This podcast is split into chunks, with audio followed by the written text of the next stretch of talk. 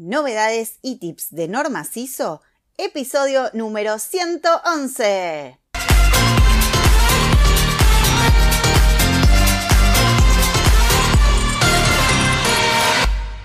Muy buenos días a todos y les damos la bienvenida al podcast de Cajuna App Novedades y Tips de Norma CISO, el podcast en el que hablaremos de todas esas dudas, consultas, secretos y tips sobre Norma CISO sistemas de gestión y todo el universo de procedimientos y flujos de trabajo. Esto es novedades y tips de normas ISO. Hoy es el episodio número 111 y como estamos en el mes de la calidad, vamos a hablar de la norma ISO 9001-2015 Sistemas de Gestión de la Calidad. Pero hoy no tenemos cualquier entrevista. Tenemos a un auditor experto en 9001 que desde Los Ángeles, California, nos reveló todos los secretos para que una compañía que recién está comenzando con el proceso de certificación supere exitosamente la primera auditoría. Entonces, en el marco del Mes Mundial de la Calidad, hoy vamos a hablar de cómo las empresas deben prepararse ante una auditoría de calidad.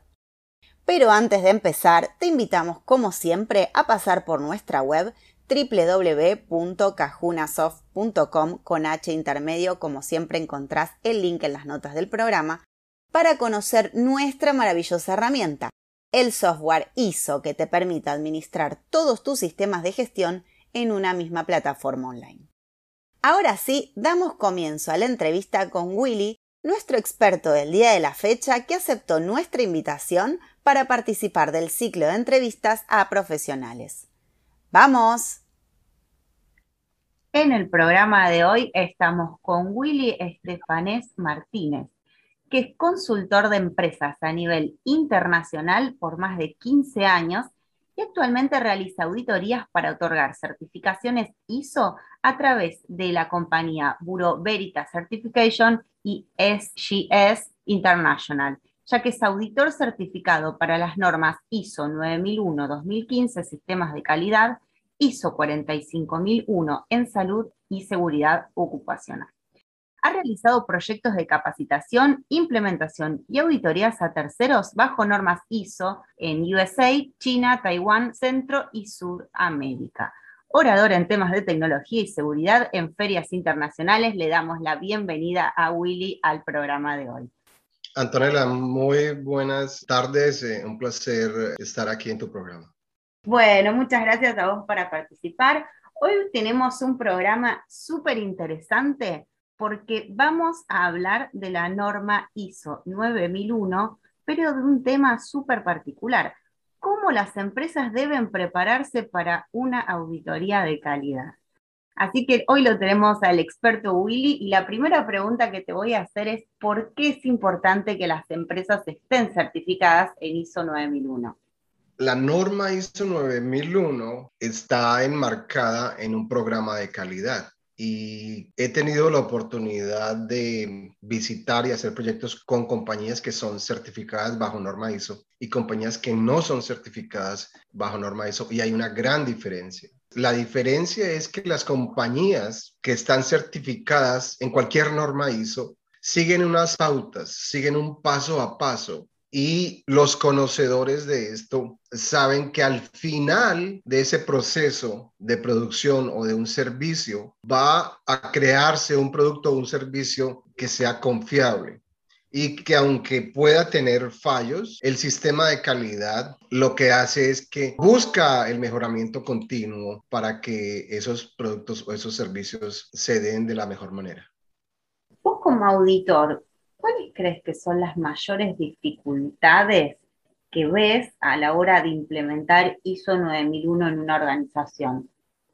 He tenido la oportunidad de hacer auditorías, implementaciones en diferentes países, en diferentes culturas, en la China, en Taiwán, en Estados Unidos, en, en Sudamérica, en Centroamérica. Y realmente una dificultad grande es la parte cultural y el conocimiento, un conocimiento claro de lo que se puede esperar del beneficio de hacer un tipo de, de implementación de ISO 9001 o de este tipo de certificación. Entonces, esa parte cultural está dada por los dueños de la compañía, porque ellos dicen, sí, queremos estar certificados, pero realmente no están comprometidos con lo que significa hacer todos los procesos para lograr la certificación, porque no ven los beneficios de su compañía, o si los ven, los ven en términos de dinero, pero no ven nada más allá. Entonces, esa parte cultural es una. Y la otra es que en la parte de los empleados, a veces encuentro empleados que creen tener el conocimiento y entonces asumen que están arriba de cualquier ah, ponderación de una implementación de ISO y eso los bloquea porque en su parte egocéntrica y a veces un poco atrevida dicen, es que aquí yo tengo el conocimiento. Entonces, cuando hay que decirle a ese tipo de empleados, tú tienes el conocimiento, maravilloso, ahora aplícalo dentro de este proceso de calidad. Y ahí está el desafío porque muchos de ellos se niegan a cumplir con las normas porque consideran que, que lo saben todo. Y esa es una barrera también cultural de muchos de los empleados. Y la verdad que sí, sobre todo el nivel de implicancia que tienen que tener los empleados, incluso la alta dirección, para que todo salga bien, ¿verdad? Y yendo un poquito más allá, ¿cuáles son las no conformidades más comunes que recibe una empresa que certifica por primera vez?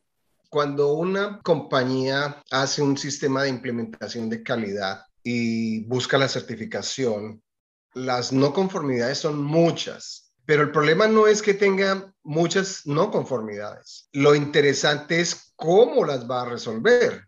De hecho, me he encontrado con compañías que al inicio de la, implementación de calidad les he escuchado a, a los empleados y a los directivos decir, cuando vengan a certificarnos, vamos a decir que no tenemos conformidades. Yo le digo, pero, pero así de bien ya tienes el sistema de calidad trabajando.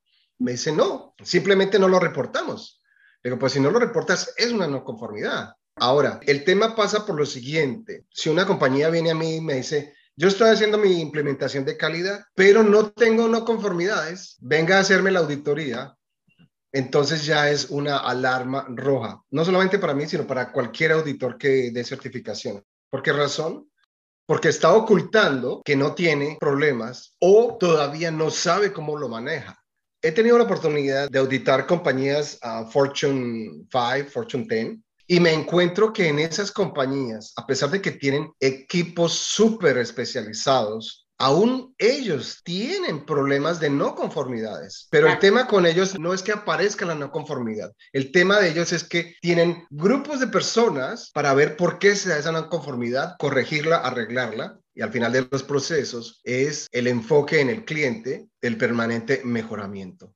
Hacia allá es a donde va las no conformidades y eso es lo que sugiero yo a las empresas que tengan en cuenta. Si eres una compañía que empiezas a hacer el sistema de calidad y tienes no conformidades, excelente, no eres perfecto. Para eso se trata la ISO, de que si tienes problemas, bueno, ¿cómo los vas a arreglar? El problema no es que tienes un problema, el problema no es que tengas unas no conformidades grandes o pequeñas, no. El punto ahí es cómo las vas a arreglar, cómo las vas a mejorar, cuál es el riesgo que vas a tomar, cuáles las acciones de corrección y de prevención que vas a hacer para que eso no se repita. Ahí sí está la verdadera implementación. Y sobre todo es importante destacar que grandes y pequeñas organizaciones, no importa su tamaño o su capacidad financiera, tienen no conformidades y es absolutamente normal.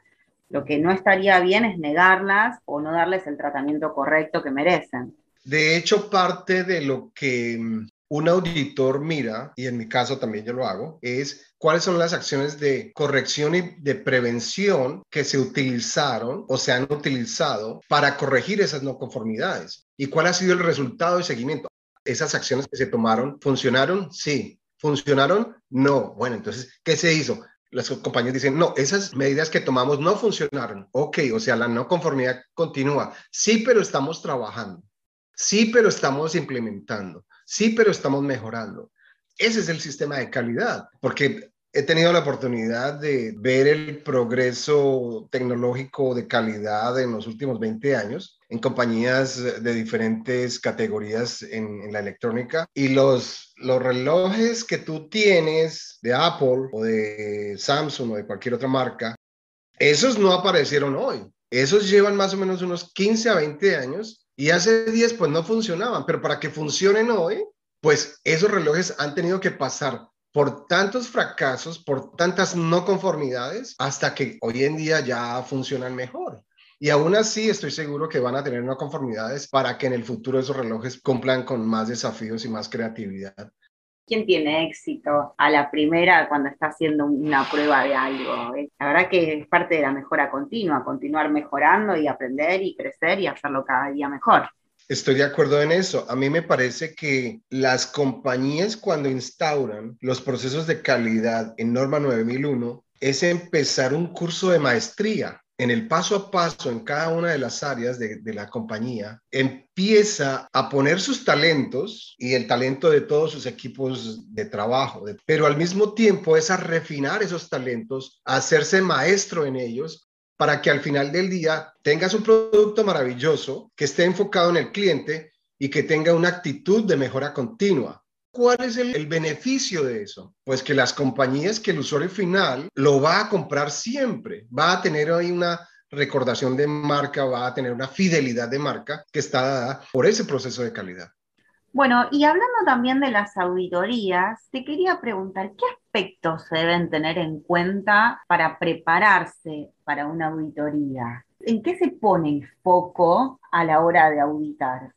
Bueno, las auditorías para la certificación de ISO están divididas en dos. El surveillance audit, o sea, la primera fase de la auditoría en la cual la compañía manda toda la documentación del proceso de calidad, los procesos de Standard Operation Procedure, los Work Instruction, todos los elementos escritos los manda. Entonces, ¿qué es lo que hace la compañía de certificación a través del auditor? Él revisa que en documentos todo esté funcionando y tenga una secuencia lógica y esté coordinado. Entonces, cuando necesitas prepararte para esa primera auditoría de documentos, lo importante es que tengas toda tu documentación de todos tus procesos funcionando. Ahí está la clave, pero no es el todo. Mi sugerencia para las compañías que ya están en ese paso, que ya dicen, yo ya tengo toda mi documentación de todos mis procesos de calidad, tengo mi manual de calidad, estoy revisando si tengo conformidades o no tengo conformidades, tengo mis instrucciones de trabajo, mis documentación de procesos estándares de calidad, etcétera. Ya lo tengo. Entonces yo le digo, ahora, cuando venga el auditor a darte la certificación, él va a revisar esos documentos con tus equipos de trabajo para verificar que lo que está escrito es lo que se está haciendo, es lo que se está cumpliendo. Y ahí está el verdadero desafío. Porque muchas compañías que me dicen, oh, mira, ya tengo aquí mi programa de calidad, tengo todos mis documentos, maravilloso. Y va uno a mirar y resulta que muchos de esos procesos que están escritos no se cumplen. Le digo, bueno, pero esto no, no se ve aquí en la planta de producción, esto no se ve aquí en el laboratorio, esto no se ve en el almacén, no hay una ejecución real del control de los proveedores. Lo puedes tener por escrito, pero eso no tiene ningún sentido si en la práctica no existe. Es una no conformidad. Entonces ahí está el verdadero desafío. Mi sugerencia para todas las compañías que ya tienen toda la documentación es que se aseguren que todo lo que está escrito es lo que está funcionando, tanto en la oficina como en el departamento de compras, como en el departamento de producción, como en el laboratorio, como despachos, en todas las áreas, porque los documentos son el reflejo de lo que está sucediendo en tu compañía. Cuando eso no es así, te aseguro que el auditor que te va a dar la certificación te va a poner una no conformidad muy grande y seguramente vas a tener que trabajar mucho más para lograrlo. A veces creo que hay ese mal entendimiento, especialmente de la alta dirección, que dice, haga todos los documentos y ya. Y no, no es así. Entonces, mi sugerencia es, prepara los documentos, téngalos correctamente, que reflejen lo que, que se cumple en tu compañía. Y segundo, que cuando venga el auditor vea que eso es coherente, que lo que está escrito con lo que se hace en el día a día en tu compañía es el reflejo. Más claro, imposible, un súper consejo les estás dando a las organizaciones que recién están arrancando y me parece muy importante llevarlo adelante de esa manera. Avanzando un poquito en las otras preguntas, te quería preguntar si crees que llevar adelante el sistema de gestión de forma digital agiliza la tarea del auditor. En el sentido de que, por ejemplo, con, con todo lo que pasó con la pandemia, que un montón de organizaciones se vieron forzadas a digitalizarse, a trabajar remoto, a empezar a trabajar con, con sistemas informáticos que antes no tenían. Y obviamente la tarea del auditor que antes iba a la compañía a auditar, a mirar in situ cuáles eran los procedimientos, los procesos, leer toda la documentación, ahora se tuvo que digitalizar con el tema de la pandemia, la cuarentena y el trabajo remoto. Entonces, en función de eso, también hay un montón de software, como es el, de Cajuna PP, que colabora también con la tarea del auditor a la hora de hacer auditorías remotas. ¿Crees que eso fue beneficioso para auditores como, como vos al momento de tener que auditar? La verdad que yo sí recomiendo que se haga una parte digital. La razón por la cual lo recomiendo es porque el software lo que hace es que te lleva de la mano para cumplir con todos los requisitos que tú necesitas en la norma ISO 9001-2015 o en cualquier otra norma. Entonces, ¿qué es lo que hace? Si anteriormente lo tenías que hacer en papel, pues la verdad que ahora es simplemente ingresar al software y módulo a módulo él te lleva de la mano y cumples con todos tus requerimientos, porque ya vas a tener documentos maestros, vas a tener un índice de documentos, vas a saber que en cada módulo vas a tener tu área de producción o tu área de laboratorio o tu área de instrumentos o cualquier elemento ya lo tienes digital y entonces es muy sencillo para la compañía. Para un auditor maravilloso, porque simplemente reporta y dice, el software de Cajuna, en el módulo tal, está la documentación requerida. Entonces, en la parte técnica de la compañía certificadora, si quisiera ver más, entonces dice, bueno, mándame un reporte, un impreso, un email con ese reporte que tienes digital. Y perfecto, la compañía pues manda ese reporte. Pero ya previo a eso, el auditor ha verificado que esa información está digital. Entonces, hasta ahora no he tenido ningún requerimiento del área técnica a nivel de certificación que diga, oh, quiero ver una copia de lo que está en digital. No, porque ya el auditor la vio y la está certificando. De eso se trata de que el auditor certifique que en este caso la parte digital se cumple. Entonces, me parece que un sistema de software le va a facilitar más todos los procesos, en este caso a la compañía. Totalmente, opino absolutamente lo mismo, sobre todo si se da el día de que tenés que viajar a Taiwán, vos ahora estás en Los Ángeles, capaz que puedes adelantar trabajo realizando una auditoría remota, una auditoría virtual, y si la compañía en Taiwán tiene un software que le permite digitalizar todo su sistema de gestión, tener toda su documentación actualizada, en ese sentido ahorras un paso de ir chequeando toda esta información de manera virtual y creo que también la compañía en Taiwán se ahorra un paso en quizás tener que contratar menos días auditor. Es un win-win, ¿o no? A mí me parece extraordinario, pero no solamente eso, sino que la parte de tener una plataforma que ayude con el sistema de gestión de calidad está alineado con la tendencia actual en el mundo. ¿Cuál es? Tú te vas con tu computador para Europa, para África o para la China y desde allí trabajas porque accesas de manera remota tu servidor o el servidor de la compañía o en donde esté alojado el software y desde allí trabajas.